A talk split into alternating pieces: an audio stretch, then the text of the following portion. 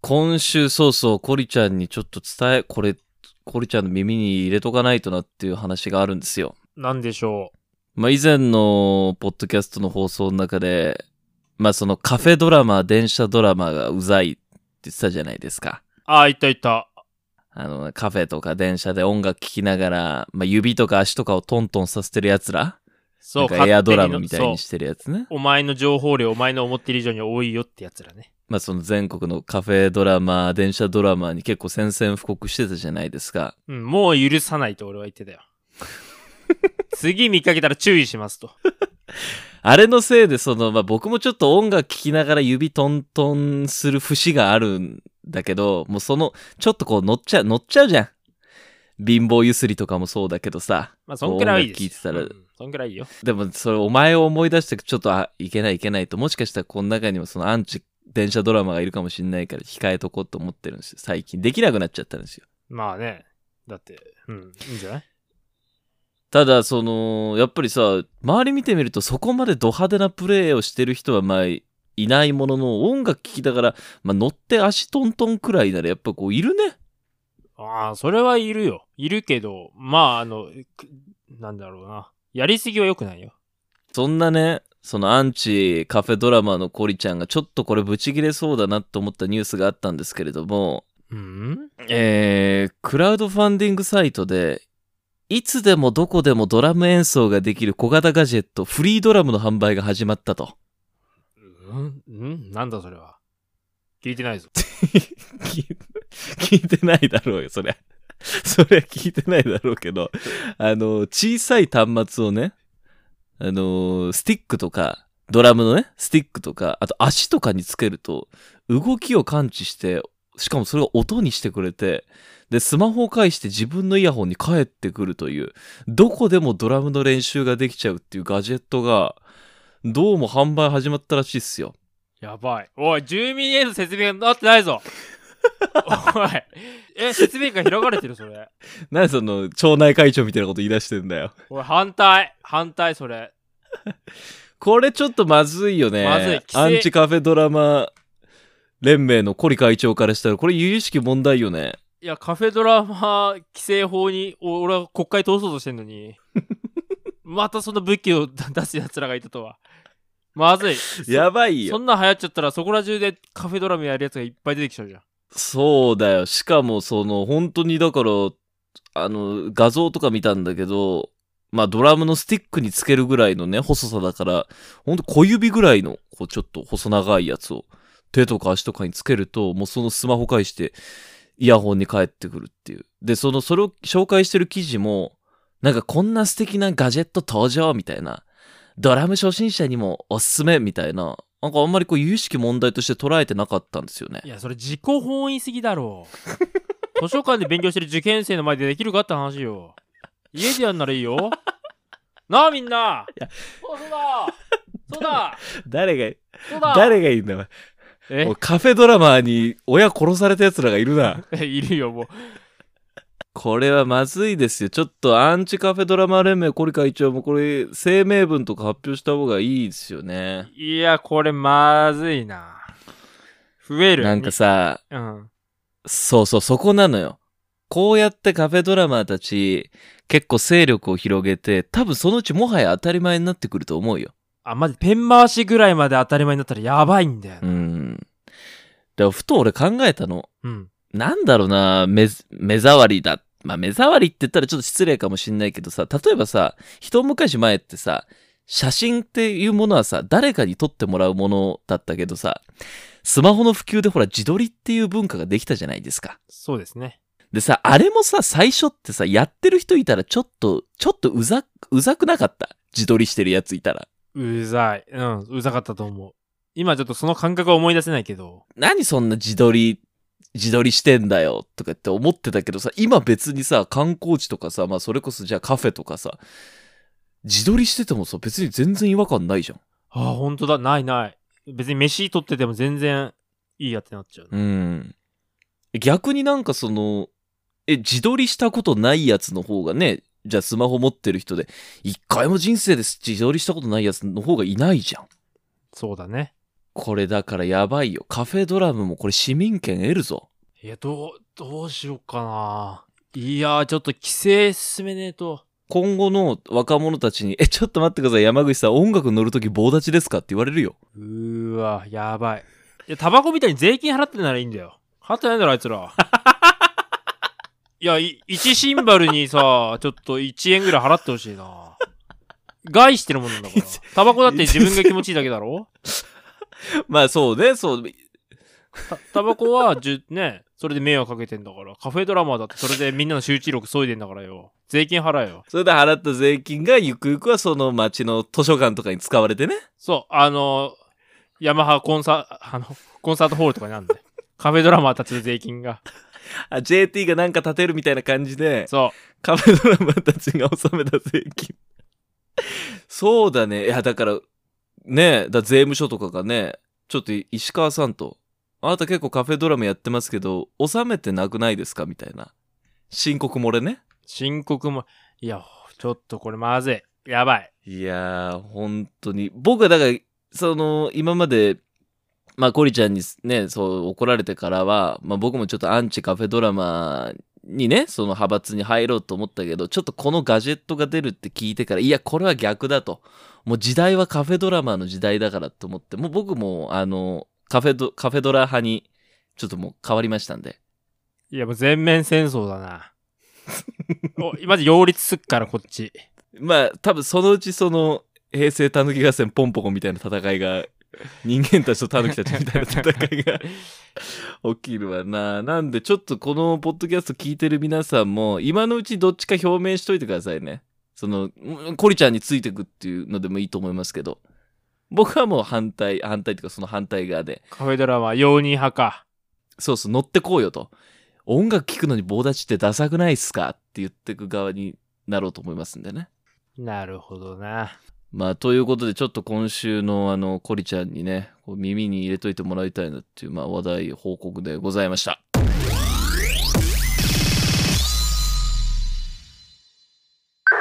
この番組は平成という時代から未だにいまいち抜け出せていないラジオ DJ と放送作家の男2人が令和での生き方を考える会議のまあなんか議事録みたいなやつである。ということで、令和の作戦会議 DJ の俊一郎と、放送作家のコリちゃんです。お願いします。よろしくお願いします。さあ、この番組はですね、もういよいよ32回目に入りましたけれども、まあ、毎回我々が一個ずつ議題を持ってきて、ああでもない、こうでもない考えたり、考えなかったりしていく番組です。今週はどっちからいきますかじゃあ、僕から行きましょうかね。おコリちゃんの持ってきた議題はい、えー僕が持ってきたのは2020年9月17日号の女性セブンからです。お脳卒中死亡率ワースト1から健康寿命ナンバーワンへ長野県の奇跡の秘密というねなんかそのシニア世代が聞いてるポッドキャストみたいなテーマだけどいや幅広くいくんだようちのポッドキャストは健康ポッドキャストだからなそう今ねこの長野県も、まあ、ここずっと10年ぐらいなんだけど超注目されてるのがやっぱ健康なのね、あーなんかそれ俺聞いたことそれこそ健康番組とかで見たことあるような気するわでしょこれねあうのん知らぬ間に7月にまた厚労省がうん都道府県健康寿命ランキング発表してたんですよもうコロナでちょっとそれどころじゃなかったんで全然ワイドショーとかも注目してなかったんだけどはいはいはえー、栄えある1位を獲得したのは男女ともにまた長野県でしたいへえすごいねすごいよねで日常生活動作が自立してる期間、まあ、健康寿命ってやつですねはいこれ女性84.9歳男性81歳で、えー全国1位と10年以降の過去5回連続で最長となっていることから長野県の健康寿命がたまたまではないともうマジですごいやつらなんですよほえすごいねなんで長野県長生きか健康寿命で健康でいられるかと言いますとそばをはじめとする独特の食文化野沢菜などで野菜をとにかく食いまくってるとでファーストフード店が少ないっていうあとねへえそして、えーラジオ体操を県が積極的に進めてたりとかうんえ唯一の弱点である魚海がないから魚のね栄養が取れないんだけど、あーそうだよねえーその代わりにおやきっていう長野県の伝統食食べてるから平気なんだっておやきね知ってる知ってるおやき知ってるうちおばあちゃんが長野出身でうんでおやきをまあ俺らが小さい頃とかも作ってくれてうちの姉貴とかもすごいよく覚えてるって持ってきたビニール袋がすげえくせえってその匂いがついちゃ ってもうすげえ匂いしてたっていう思い出話ハートウォーミングエピソードがありいやますけど全然癖言っちゃってんじゃない 癖って結構パンパンチあるからね言われた方傷つくからな あの信州郷土料理のおやきはくるみ味噌を使うものがあり、そこにはオメガ3系というまあ魚にね含まれている同じ油が含まあれているとなんとなく聞いたことーあはるいでしょ、はいそして図書館と児童館とかもあの通う人が多いんだってさ図書館や公民館の数がそもそも多くてあーそうなんだ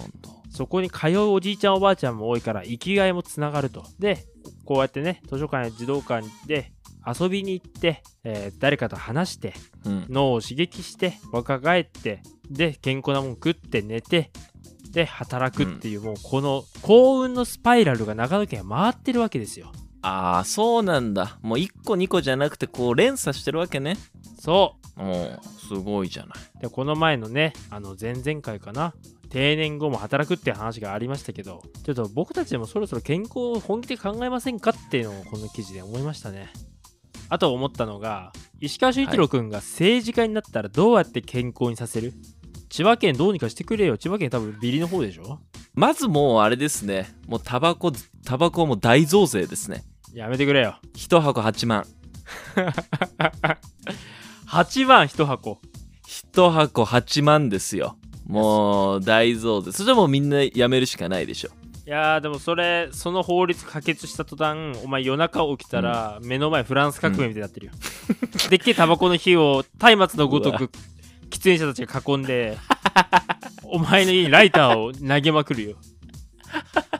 それでもいいよやだなバスティュー牢獄とかっすよお前んちはタバコタバコダメですしだからそのほらなんていうの歩きタバコやっぱりさまあマナー守って吸ってる人もいるけど歩きタバコとかポイ捨てってこれもいるじゃないうん路上喫煙もうんしてるやついるよいやだからもうそういうの見つけた見つけた場合はもうあれですねあのもう唇を切るっていううわ罰怖っですねそれやばい健康のためになんかあれだな人間としての尊厳 をあれだなそうかそうか違う独裁系健康国家だな新しいな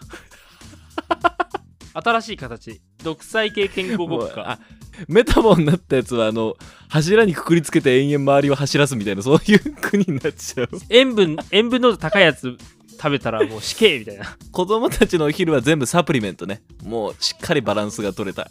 ちょっと怖いなどうですかじゃあ埼玉県知事になった場合うんいややっぱレコーディングですよ結局これすっごいうんこれあの普通にやった方がいいと思うのはうん今ね私立の学校で手帳流行ってるの知ってるえー、知らないあのビジネスマンが使うようなあの縦軸に24時間とかの時計が書いてあるあの本当に手帳はいはいはいあのいわゆる遊びの学生手帳とかじゃなくて、あの本格的な手帳を学校は配ってるの私立の学校ってうん、学生たちってそういうの好きじゃん何時から何時、はいはいそう授業あってこの後なんどれだけ部活して勉強でレコーディングさせて勉強時間増えて、結構効果上がってるとこ多いのよはあだから俺が埼玉県知事になったら、うんまず全60歳以上まあ50歳以上かな50歳以上には全員手帳配るね、健康手帳まず健康手帳配ります。だ我々、じゃあね、あの、県民はじゃあもらったとして、それどうすんで、えーその健康手帳にポイントとかつけてのおで、ラジオ体操1回聞いたら、その健康手帳内のさ、QR コードピッてやったら、なんかその健康手帳があアプリと連動しててとかさ。はいはい。で、こうポイント貯めてって、で、そのポイント足りないやつはその焼きごてを額に押すと。いや、だやめろよ、その毒、 独裁系。怖えな。いや、やだね、あの、魔女狩りみたいな感じでさ、メジャー持ったさ、 役所のやつらがさ、おい、腹出してみろとか言って、メタボじゃねえか、連れてけって言って。でもまあそっかだ長野の話とか聞くともうねそれに向いた長寿に向いた割と食文化だったりとかっていうのがあるからそう結果食事うんあのマジで結果食事はあると思うなせめてそのあれだね例えば朝昼晩しっかり食べられるような社会システムにするとかねあーなるほどなそういう風にした方がいいのかもしれないですよねこれ聞いてる人もさ、まあ、今そのね県知事になったらって話したけどさ今自分の家族でとか自分の家庭でじゃあ何かルールを作って健康寿命を伸ばすためにはどうしますかってことだもんねいや本当にもう人事じゃないからね10年後20年後じゃああなたたち健康ですかっていう話よみんなもだからお家でちょっと1個2個ルール作って健康にした方がいいね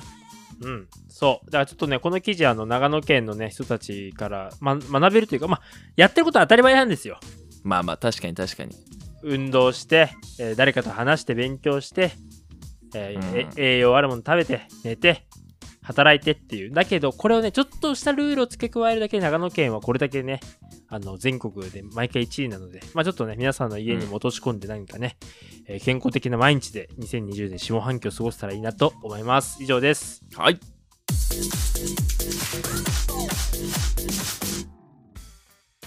続いて僕が持ってきた議題なんですけど今週ね「週刊ベースボール」っていう雑誌、まあはいはい野球雑誌をね、おうまあ、週米なんて言われてますけど野球雑誌をこう見てたらなんか特集がプロ野球選手のグローブ特集みたいなグローブにフォーカスした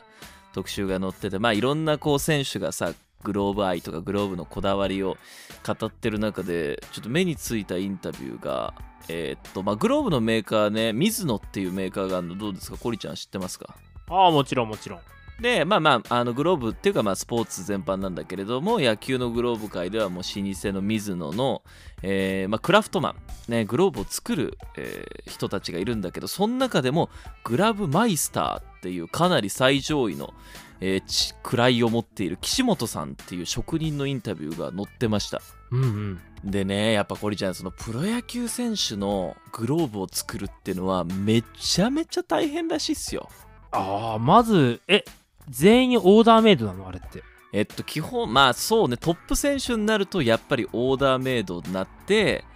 で、その、選手に、山口選手、じゃあ、ちょっとうちのグローブ使ってみてくださいとか言って、こう渡すじゃん。うねん例えばね、コリちゃん、こうやって、触ってみて、で、その、要望を汲み取んないといけないわけよ。へーで選手もさそのいやここもうちょっと5ミリ短くとかさ5グラム軽くって言ってくんないわけじゃん選手のそのニュアンスでしか伝えてこないから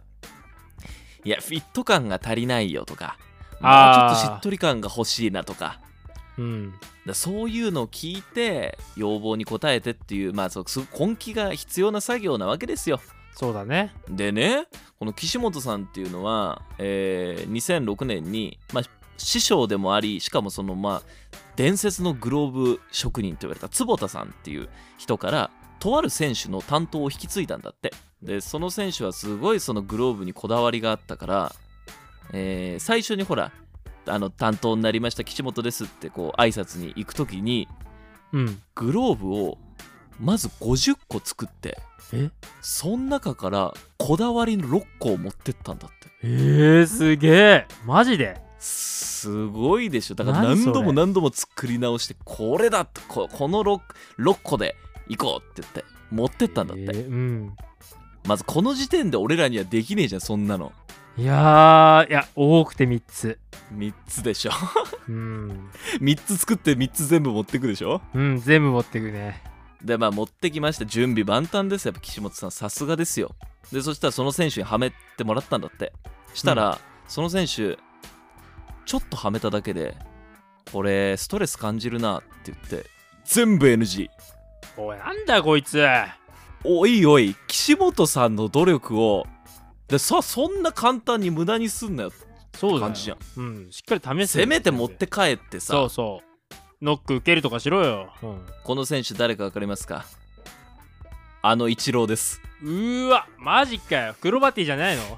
クロマティなんかもうグローブなんかしてないような守備だったんだからいやイチローに言われたらもうしょうがないよねまもあ、うね確かにな。 でやっぱイチローって本当当に道具へのこだわりがすごくて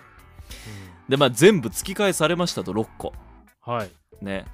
まあ、その時点で、まあ、心は折れかけるけど普通だったらでもやっぱりなんとか使ってもらわないといけないから2回目の約束を取り付けてほう。で試行錯誤して次の訪問ですまた6個持ってきました岸本さんそれも6分の6じゃないでしょ6分の6じゃないですよそれ一郎の目は騙せないですからねそうだよなで、うん。 6個持ってったら1個だけ受け取ってもらって一郎が言ったのはキャッチボールで使ってみますおい、ふざけんなよ。おはい、お断りし ます。あなたには納品しません。一郎のもうだから控えてんのよ控えグラブたちもあそうか試合に出るための控えグラブたちキャッチボール要員ですよえー、岸本さんの、え、渾身の作でしょ自信作でそのじゃあ使ってもらったグローブはい。。ねまあでもほらもしかしたらキャッチボール要員からよかったらだって上がるかもしんないじゃんうん。一郎の答えやっぱりダメですマジかよ。またしても撃沈ゲー出るわ。うん。でなんとですねついにはその1個も受け取ってもらえないうちに一郎から会社に電話があって「すいません」と「あの担当者を前の坪田さんに戻してくれ」って言われたんだってうーわ、最悪じゃん。最悪。もうさ普通だったらさちょっとマジ一郎マジねえわって酒飲みながら愚痴るでしょいや、もうツイッターに書く。全部 書く。くらえってボンダオツと逆1メーターとか作っちゃう。三振の数とか数えちゃう。だけど何が何が逆1メーターだよ ヒットの数数えたら1メーターじゃなくてねうん三振の数とかもうエラーの数を数える、うんもう嫌なやつとして認定する俺はしかしですねこの岸本さんまあそれから NG を食らう中でも本当に諦めずに作り続けて初めてじゃあ公式戦では使えないけどまずはオールスターで試しますって言ってくれたんだってああうんいいねそこまでに80個ぐらいグローブ作ったらしいうーすげえすごいでまあその岸本さんは結局イチローが2019年かな引退するまでずっとまあ担当をしたらしいんだけどうんそのこのイチローとのグローブ作りの中でやっぱりその究極の一つを追求する作業っていうのを、まあ、諦めずにやったしすごくいい勉強だったっていうことは言っててうんでさこの記事読んでさ俺もイチローみてえになんかこだわりてえなってちょっと思っちゃったんだよねえどういうこといやなんかさそのさうんやっぱこだわりあるってさかっこいいじゃんいやかっこいいよなんかさその DJ とかさ、まあ、俺のね声の仕事じゃあナレーターの声ってほらマイクの声って地声じゃなくてで僕らはそのねマイクチェックでそのほらミキサーさんが声の調節をしてなんかこうね高音域をじゃあ上げてみたり低音域をカットしてみたりとかそういういろんなイコライジングをしたりとかしてでこうオンエアに乗る声になるわけじゃないですか。うんうんだからなんか俺もさちょっとさイチローみたくさミキサーさんにさなんか今日の味付けちょっと違うんですよねみたいなちょっとやっぱ言いてえなって思っちゃったよなこの記事読んでマイク50本並べろと言ったらね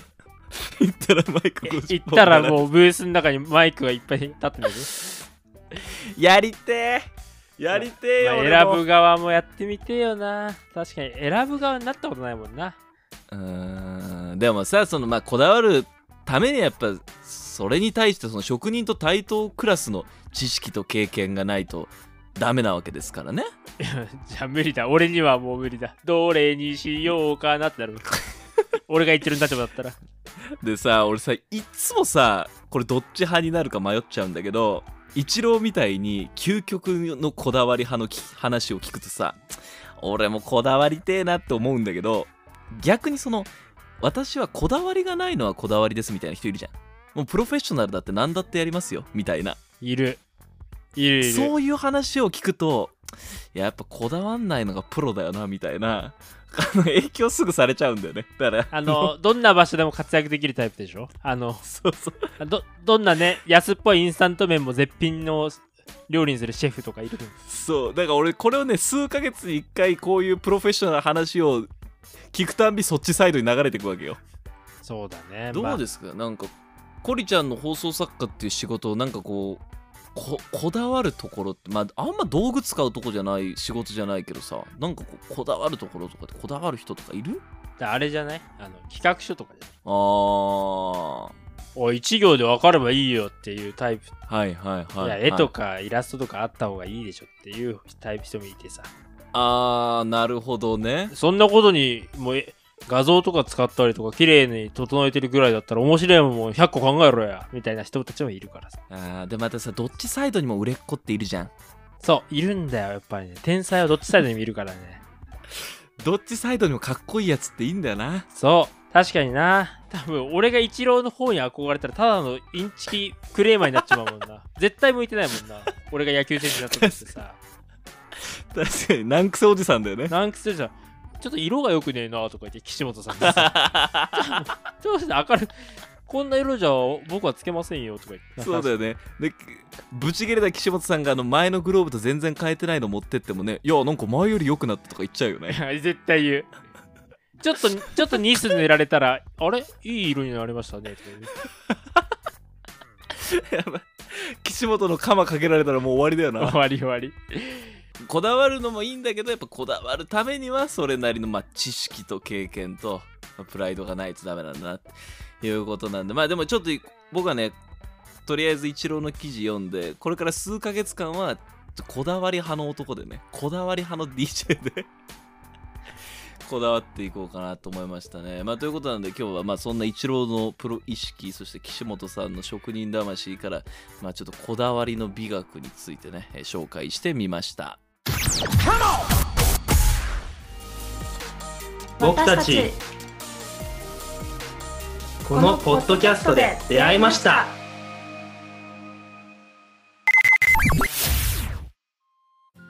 ということであっという間にエンディングでございます、よい、いしょーお疲れ様でした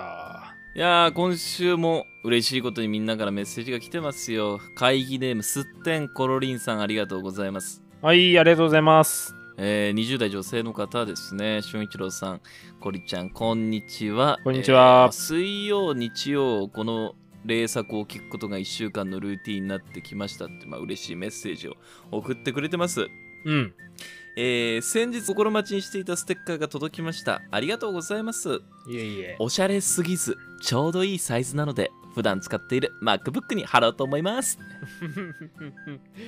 価値が下がるぞ売れなくなるぞジョブズが泣くぞ。そうだそうジョブズがデザインに